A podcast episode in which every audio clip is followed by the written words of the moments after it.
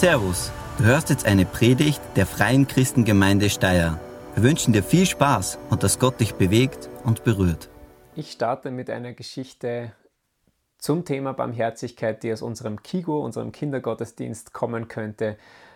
Wirkt ein bisschen kindisch vielleicht, aber sie bringt genau auf den, den Punkt, worum es dann in dem Bibeltext geht, den wir dann gemeinsam noch ansehen werden. Die Geschichte lautet Komm herein. Eine Geschichte über Barmherzigkeit. Horcht, sagt die Eichhörnchendame zu ihren Kindern. Ich glaube, es kommt ein großer Sturm. Sie schaut besorgt in den Himmel und drückt die Eichhörnchenkinder fest an sich. Der alte Igel blickt unruhig um sich. Was für ein grauenhafter Wind, sagt er und stemmt seine winzigen Beinchen fest in den Boden. Die Eichhörnchendame hat recht. Es dauert nicht lange, bis ein Sturm durch Wälder und Wiesen fegt, heftig und furchtbar, wie man es noch nie erlebt hat. Blätter und Blumen wirbeln wild durch die Luft, Bäume brechen wie Zahnstocher. Mein Nest fliegt davon, schreit die Amsel. Unser Baumhaus auch, rufen die Eichhörnchen. Wo sollen wir hin? Die Rehe und Hasen springen wie Heuschrecken von einem Platz zum anderen aus Angst vor fallenden Bäumen. Die Mäuse trauen sich nicht aus ihren Löchern. Sogar der große Bär klammert sich an einen Felsen, um nicht weggeblasen zu werden. Wie eine Sintflut wütet der Sturm. Er reißt alles mit sich, was sich nicht wehren kann. Sogar an den Mauern der kleinen Burg, wo der alte Biber haust, rüttelt er mit seinen grausamen Armen. Doch die Burg ist stärker als der Wind. Wer klopft da draußen? fragt der Biber. Ich bin's, Herr Hoppel. Bitte lassen Sie mich rein, jammert der Hase vor der Biberburg. Komm herein, sagt der Biber. Er öffnet das Burgtor und der Hoppel macht einen Riesensprung. Nichts wie hinein in die schützende Burg. Danke, sagt Herr Hoppel und setzt sich erleichtert auf den Boden. Er zittert wie verrückt. Ruh dich bei mir aus, hier bist du sicher, sagt der Biber. Doch schon klopft es wieder. Bitte lass uns hinein, rufen die Eichhörnchen. Kommt herein, sagt der Biber. Und gleich kommt der nächste. Bitte hilf mir, bettelt ein kleines Reh. Hier draußen packt mich der Wind, ich bin zu schwach, ich kann mich nicht wehren. Komm herein, sagt der Biber, die Burg wird dich schützen. Lass bitte auch uns hinein, jammert ein Mäusepaar. Ein mächtiger Baum hat unsere Höhle verschüttet. Kommt herein, sagt der Biber, jeder braucht ein Zuhause. Jetzt pickt ein Huhn gegen das Burgtor. Bitte mach auf, der Sturm hat mich gegen einen Stein geschleudert, ich bin verletzt, gackert es. Komm, sagt der Biber, hier kannst du heil werden. Es ist kaum eine Stunde vergangen, die Burg des Bibers hat sich ziemlich gefüllt so viele unterschiedliche Gäste. Dicht gedrängt hocken die Tiere nebeneinander und lauschen dem Sturm. Danke, Herr Biber, sagt der Fuchs. Ohne dich und ohne deine Burg wären wir verloren. Ja, danke, piepsen die anderen. Da klopft es schon wieder. Es ist der große Bär. Darf ich auch in deine Burg? Der Wind ist so kalt, ich friere wie im tiefsten Winter. Ja, komm herein, sagt der Biber. Aber der Bär ist so riesengroß, der nimmt uns den Platz weg, schreien die Schweinchen. Jawohl, und er braucht auch mehr zu essen als wir. Wir sind alle hungrig, rufen die anderen. Jetzt ist genug, die Burg ist voll. Ja, Herr Bär ist riesengroß, aber seine Not ist nicht kleiner als eure Not, sagt der Biber. Komm herein, lieber Bär, und wärme dich. Wir werden zusammenrücken und Platz schaffen für dich. Als sich der Bär gerade schüchtern zu den anderen setzt, da klopft es schon wieder. Besorgt schauen die Tiere zur Tür. Nein, jetzt geht wirklich nichts mehr, murmelt der Igel. Als der Biber die Tür aufmacht, schrecken alle zusammen. Es ist der Wolf. Alle fürchten ihn. Alle wissen, wie grausam der Wolf zu den Hühnern und Hasen und zu den Eichhörnchen und Rehen ist. Nein, der nicht, auf keinen Fall. Nein, der ganz bestimmt nicht. Der Wolf muss draußen bleiben, schreien die Tiere aufgeregt durcheinander. Doch, auch für dich ist hier Platz, sagt der Biber zum Wolf. Warum bist du nicht früher gekommen? Weil ich nicht gut zu den anderen war und weil mich niemand mag, sagt der Wolf. Du bist herzlich willkommen, komm herein, sagt der Biber. Der Jahresvers oder auch die Jahreslosung genannt für das Jahr 2021 lautet folgendermaßen. Seid barmherzig, wie auch euer Vater barmherzig ist. Lukas Kapitel 6, Vers 36. Es geht also bei dem Jahresvers um Barmherzigkeit, wie in dieser Geschichte mit den Tieren. Beim Jahresvers finde ich immer sehr, sehr interessant, etwas genauer hinzusehen. Denn der Jahresvers ist ja immer oder fast immer ein Vers. Und wer in der Bibel schon etwas Erfahrung gesammelt hat beim Bibellesen, der weiß, dass ein Vers auch immer im Zusammenhang mit anderen Versen steht. Davor steht etwas, danach steht etwas und so weiter. Und wenn man den, den großen Zusammenhang von einem oder die, die große tiefe Bedeutung eines Textes verstehen will, dann gilt es auch immer, die Verse davor und danach zu betrachten. Und genauso äh, ist es auch bei Lukas Kapitel 6, Vers 36. Da braucht es einen zweiten Blick dahin, weil wenn wir nur einmal hinschauen, kurz und sagen, okay, cool, ja, seid barmherzig, wie auch euer Vater barmherzig ist, dann fehlt etwas. Auf den ersten Blick bedeutet für uns in der Regel barmherzig zu sein, äh, wenn jemand in Not ist, so wie diese Tiere in Not waren, dann wird geholfen, beziehungsweise man hilft denen, die es wirklich brauchen. So wie eben äh, bei den ungefährlichen Tieren oder wie wir es auch in der Geschichte äh, schon gehört haben vom barmherzigen Samariter. Vermutlich kennst du diese Geschichte, die Jesus erzählt hat, wo ein Mann überfallen wird und äh, zusammengeschlagen wird und er liegt dann am Wegrand und dieser barmherzige Samariter hilft diesem Mann in Not. Wenn du diese Geschichte nicht kennen solltest, dann kannst du sie nachlesen, auch im Lukas-Evangelium, äh, Kapitel 10, Abvers 30. Das ist unser erster Gedanke in der Regel, wenn wir von Barmherzigkeit hören. Und das ist auch korrekt, das ist auch richtig. Barmherzigkeit bedeutet, anderen zu helfen, die in Not sind.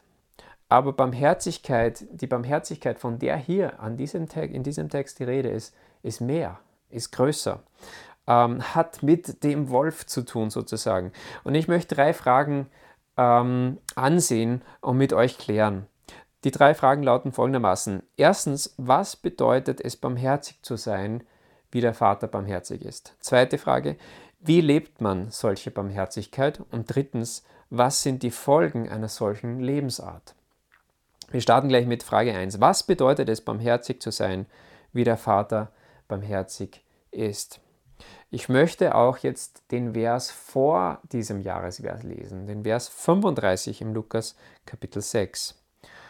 Da steht, liebt eure Feinde und tut Gutes und leid, ohne etwas wieder zu erhoffen. Und euer Lohn wird groß sein und ihr werdet Söhne des Höchsten sein, denn er ist gütig gegen die Undankbaren und Bösen. Seid nun barmherzig, wie auch euer Vater barmherzig ist. Barmherzig zu sein ist mehr als Mitleid zu haben. Barmherzig zu sein, wie der Vater barmherzig ist, ist dem Wolf zu helfen, wie es dieser Herr Biber getan hat, obwohl er wusste, dass dieser, und weil es offiziell bekannt war, dass dieser Wolf äh, ein Mistkerl ist. Und das ist wirklich hart. Das ist letztendlich brutal und darum auch der Titel ähm, dieser Predigt, dass Barmherzigkeit brutal ist. Wenn wir Barmherzigkeit so verstehen, äh, wie der Vater im Himmel Barmherzigkeit versteht. Und es fühlt sich nämlich gar nicht so gut an, wie diesem verletzten Huhn zu helfen oder dem Menschen, wie aus dieser Geschichte vom barmherzigen Samariter, der da überfallen wird, gemeinerweise und niedergeschlagen wird und total unschuldig ist. Da fühlt sich das Helfen gut an, aber jemandem zu helfen, der offensichtlich ein Schurke, ein Gauner, ein Ganova oder was auch immer ist, das ist wirklich schwierig. Und so habe ich einen Merksatz mitge mitgenommen, der ja nicht einfach ist, aber der eben dem entspricht, was der Text sagt, was die Barmherzigkeit des Vaters darstellt. Und zwar, dieser Merksatz lautet folgendermaßen, Gottes Barmherzigkeit beginnt da, wo unser Mitleid aufhört. Gottes Barmherzigkeit beginnt da, wo unser Mitleid aufhört.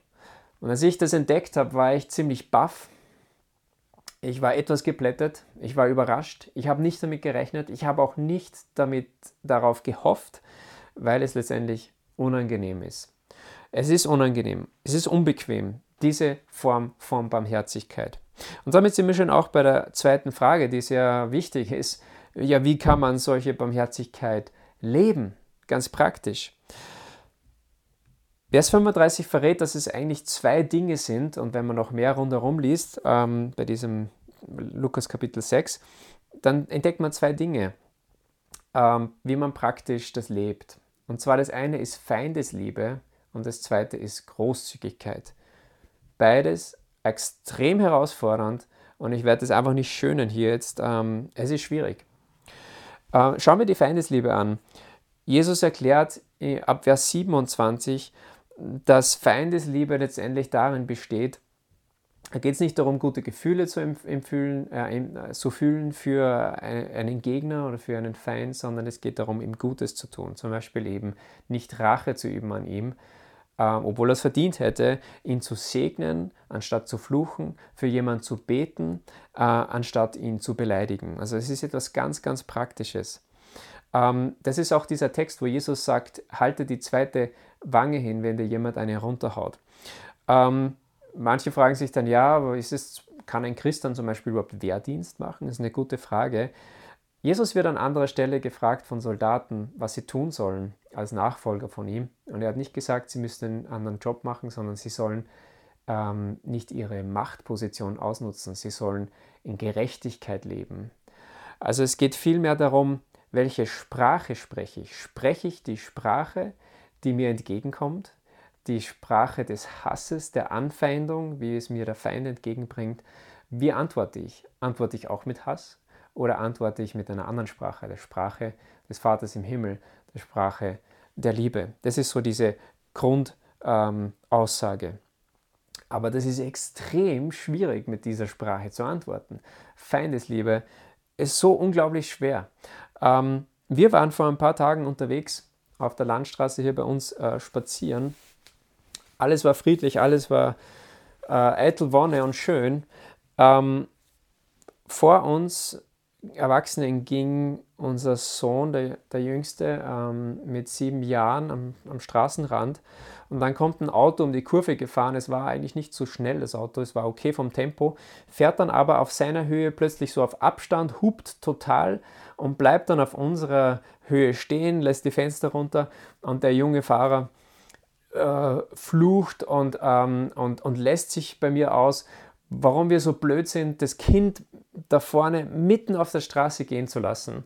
Ich habe dann versucht, sachlich zu, zu bleiben und zu sagen, ähm, das Kind ist ja gar nicht mitten auf der Straße, das geht da, wo es gehen soll, am Fahrbahnrand. Ich verstehe überhaupt nicht, was das jetzt da hier soll und so. Und habe aber schon gemerkt, hey, es fällt mir richtig schwer, ähm, da sachlich zu bleiben, da der, äh, ja nicht irgendwie zu, dagegen zu schießen und frech zu werden. Die Person hat dann noch ein bisschen geflucht und ist dann weggefahren. Ähm, echt komische Begebenheit, aber in solchen Situationen, ganz ehrlich, ich würde am liebsten erstens einmal richtig frech sein und zeigen, dass ich verbal was drauf habe und und, und, eigentlich würde ich sogar noch gern weitergehen und die Person einfach mal aus dem Auto zehren und da ein bisschen in den nächsten Schneehaufen reinwerfen, weil es einfach so unsinnig ist. Es sind oft so Situationen, ihr kennt es vielleicht, wo du einfach auch weißt, hey, ich bin eigentlich im, im Recht. Ähm, was soll das Ganze jetzt hier? Ähm, das ist, das ist so schwierig, da mit einer anderen Sprache zu antworten. Ich bin übrigens regelmäßig äh, im Kontakt, ähm, das funktioniert jetzt während der Corona-Zeit ganz gut per Zoom inzwischen, in Kontakt mit jemandem, der eine zehnjährige Gefängnisstrafe absitzen muss. Ähm, zwei Jahre sind noch übrig und diese Person ist äh, zum Glauben gekommen an Jesus äh, vor ein paar Jahren und mit so jemandem zu sprechen und über Feindesliebe ins Gespräch zu kommen, ist super interessant, ähm, weil Gefängnis ist ein ganz, ganz hartes Pflaster, das ist eine raue Umgebung, eine sehr feindliche Umgebung. Ähm, und da Feindesliebe zu, zu leben, da ist es zum Beispiel schon eine ganz große Sache, äh, Leuten, die durch und durch böse sind, und da weiß man oft auch nicht genau warum, aber die halt wirklich feindlich Leut, feindlichen Leuten gegenüber zum Beispiel diese ganz normal zu grüßen, äh, wie alle anderen. das ist schon ganz was Krasses, äh, wo man letztendlich schon etwas zeigt von der Barmherzigkeit Gottes. Seid barmherzig, wie auch euer Vater barmherzig ist. Eine riesige Herausforderung, die uns total ans Limit führt. Gottes Barmherzigkeit, dieser Merksatz nochmal, Predigt to go. Gottes Barmherzigkeit beginnt da, wo unser Mitleid aufhört. Und das bringt uns total an unsere Grenzen. Aber ich bin der Überzeugung, dass Jesus, wenn er das sagt, dass er gute Absichten damit verfolgt. Es bringt uns ja letztendlich auch zu ihm hin. Wir merken, Jesus, ich brauche dich. Wir schauen hin zu Gott und wir erkennen aber auch dann, wenn wir an dieses Limit kommen, wie barmherzig Gott mit uns ist. Er hat Jesus hingegeben, damit wir freigehen. Wir sind letztendlich dieser böse Wolf, unter Anführungszeichen. Ähm, wir haben seine Barmherzigkeit erfahren. Und es kann auch nur funktionieren, wenn wir uns das immer wieder vor Augen halten.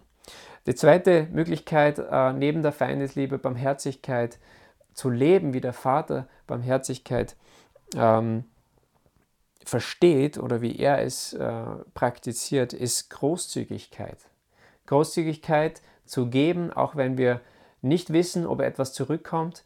Und das ist auch furchtbar schwierig, das ist auch sehr schmerzhaft. Ähm, wir haben das auch als, als Kirche, als, als Gemeinde immer wieder erlebt, besonders unser Kassier, dass Anfragen kommen von irgendwelchen oft wildfremde Leute, die, die dann sagen, ja, aber ihr seid doch Christen, ihr müsst doch geben. Und er war dann in der Regel oder eigentlich immer, glaube ich, äh, so vorsichtig und hat dann nicht oder hat nichts von der Gemeindekasse genommen, sondern hat aus seiner eigenen Tasche Menschen Geld gegeben. Und ganz, ganz selten oder fast nie kam da etwas zurück. Aber ich bin mir ganz sicher, dass unser Kassier, der Hans, dass er gesegnet wird und wurde von Gott, indem er dieses Prinzip trotzdem gelebt hat und Menschen gegeben hat, auch wo er wusste, oh, es könnte schief gehen. Und da sehen wir auch wieder, es braucht letztendlich diesen festen Blick zu Gott hin, zu dem Vater im Himmel, in dem Wissen, du bist mein Versorger. Im Vertrauen gebe ich, auch wenn ich damit rechnen muss, dass nichts zurückkommt. Im Vertrauen antworte ich nicht mit der Sprache des Hasses, sondern mit Liebe.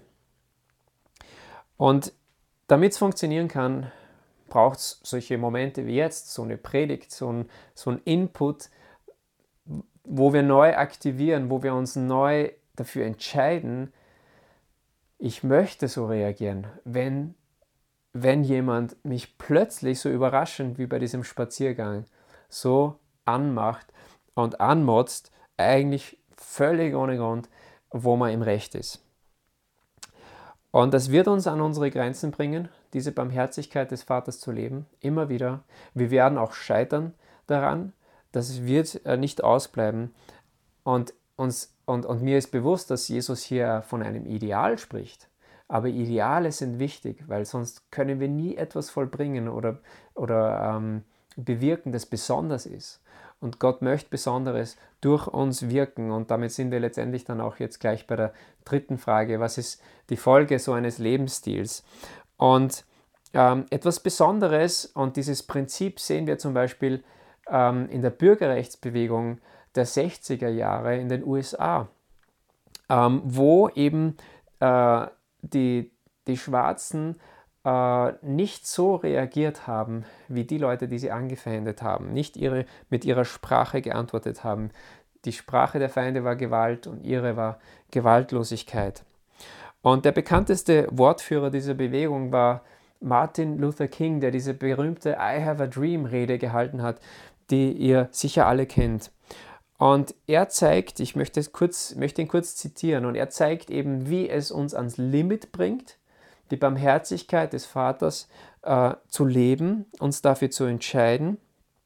Aber er zeigt auch auf, was die Folge davon ist, was uns eben auch zur dritten und letzten Frage dann führen wird. Ich lese mal, was, was er hier sagt. Hass, also Hass ist die Sprache des Gegners. Und wir müssen uns gegen diese Sprache entscheiden äh, oder gegen dieses Handeln auch. Hass ist aber auch für jenen Menschen verderblich, von dem er ausgeht. Wie ein Krebsgeschwür zerfrisst der Hass die Persönlichkeit, zerstört den Sinn für menschliche Werte und Objektivität. Unseren Gegnern sagen wir, tut mit uns, was ihr wollt, wir werden euch trotzdem lieben. Werft uns ins Gefängnis, wir werden euch trotzdem lieben. Werft Bomben in unsere Häuser, bedroht unsere Kinder, wir werden euch trotzdem lieben. Schickt eure Verbrecher um Mitternacht in unsere Wohnungen, dass sie uns schlagen und halbtot liegen lassen, wir werden euch trotzdem lieben. Liebe wie sie sich im Leben unseres Schöpfers so wunderbar ausdrückt, ist die beständigste Macht der Welt. Und jetzt kommt dieses Endresultat. Mögen wir begreifen, dass wir niemals wirklich Kinder unseres himmlischen Vaters sein können, solange wir nicht unsere Feinde lieben und für unsere Verfolger beten. Man wird es wahrscheinlich bei jedem wegwischen und sagen, hey, das ist einfach nur ein Ideal, das ist unerreichbar. Aber bei Martin Luther King wissen wir, dass, dass wirklich ganz viele gelebt haben und er auch. Und er kam äh, auch letztendlich durch einen Mordanschlag ums Leben. Was sind die Folgen einer solchen Lebensart? Martin Luther King hat es bereits angesprochen und es steckt auch in unserem Vers 35. Letztendlich will Gott etwas Besonderes an und durch dich tun. Er möchte, dass er selbst und seine Besonderheit, seine Barmherzigkeit in dir, an dir, durch dich sichtbar wird. Ich lese nochmal Lukas 35, den ersten Teil. Liebt eure Feinde und tut Gutes und leid, ohne etwas wieder zu erhoffen. Und euer Lohn wird groß sein. Und jetzt kommt's. Und ihr werdet Söhne des Höchsten sein. Barmherzig zu sein, wie unser himmlischer Vater barmherzig ist, das macht uns zu Kindern Gottes. Es identifiziert uns als Kinder Gottes. Es ist wie ein Ausweis. Und letztendlich befreit das auch, weil wir aufhören können, selbst ähm, um uns um alles zu kümmern. Einerseits, dass wir versorgt sind oder auch uns selbst darum immer kümmern zu müssen, dass wir zu unserem Recht kommen, dass Gerechtigkeit herrscht und so weiter. Weil wir vertrauen letztendlich darauf, dass Gott für Gerechtigkeit sorgen werden und dass er uns versorgen wird. Und das spiegelt sich auch in den Versen nach unserem Jahresvers wieder. Ich lese nochmal ähm, ab Vers 36. Den 36 erkennen wir, seid barmherzig, wie auch euer Vater barmherzig ist. Und dann geht es eben weiter. Und richtet nicht, und ihr werdet nicht gerichtet werden. Und verurteilt nicht, und ihr werdet nicht verurteilt werden. Lasst los, und ihr werdet losgelassen werden. Das heißt nicht, dass wir nicht gegen Unrecht aufstehen, aber es so wie es auch die Bürgerrechtsbewegung tat. Aber die Frage ist, welche Sprache sprechen wir? Sprechen wir die Sprache des Gegners oder sprechen wir die Sprache des Vaters im Himmel? Und dann Vers 38, da steht dann noch, gebt und es wird euch gegeben werden. Ein gutes, gedrücktes, gerütteltes und überlaufendes Maß wird man in euren Schoß geben. Denn mit demselben Maß, mit dem ihr messt, wird euch wieder gemessen werden. Also hier sehen wir diesen Versorgungsaspekt, dass der Vater im Himmel uns versorgt. Das heißt, als Kinder Gottes ist da dieser Vater im Himmel. Er wird letztendlich für Gerechtigkeit sorgen. Das ist nicht unser Job in, er wird uns auch versorgen und er möchte uns versorgen. Und das ist, was ein guter Vater tut. Und unsere Aufgabe ist es, dass wir ihn widerspiegeln. Und das tun wir, indem wir seine Barmherzigkeit sichtbar machen. Und darum dieser Vers für dieses Jahr. Seid barmherzig, wie auch euer Vater barmherzig ist. Das ist schwierig. Das ist letztendlich brutal und wir brauchen seine Hilfe. Und darum möchte ich abschließend einfach beten. Äh, ich habe ein, diesmal ein Gebet vorformuliert und äh, ich lade dich ein, das einfach in deinem Herzen auch mitzubeten. Jesus, du traust uns sehr viel zu mit diesen Worten. Bitte hilf uns, hilf mir, deine Worte in die Tat umzusetzen auch wenn es schwer fällt. Hilf uns bereits jetzt zu entscheiden, barmherzig zu sein, so wie du es bist.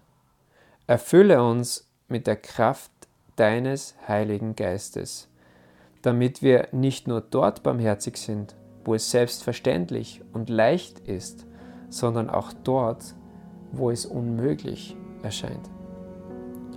Wir sind deine Töchter und deine Söhne und wollen dich durch unser Leben sichtbar machen. Amen.